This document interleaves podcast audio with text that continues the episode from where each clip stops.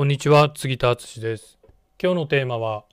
売っている人は今でもメールをやっている理由です。もうもう少しねなぜメールリストなのかっていうところをちょっと掘っていきたいなと思うんですけどやっぱりメールが一番売れるんですよ。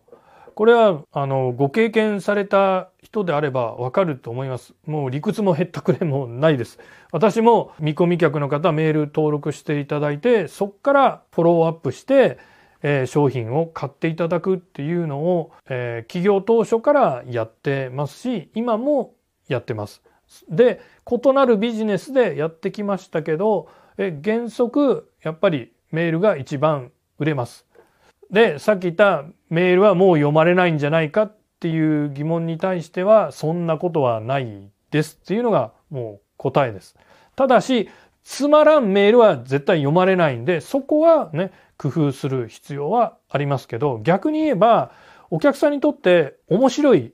面白いというのは、ははっていう面白いじゃないですよ。その興味深いっていう意味での面白いですね。面白い、あ、これはなんか役に立ちそうだなっていうようなメールは読まれますよ。ちょっと前からすればメールを読む時間は確かに減ってますけどでもやっぱり気になる人のメールは私必ずやっぱり開いて読んでますね。だからあなたがそのお客さんにとって興味深いメールを送っていけば絶対読んでもらえますんで、まあ、そこはね心配しなくていいかなって思います。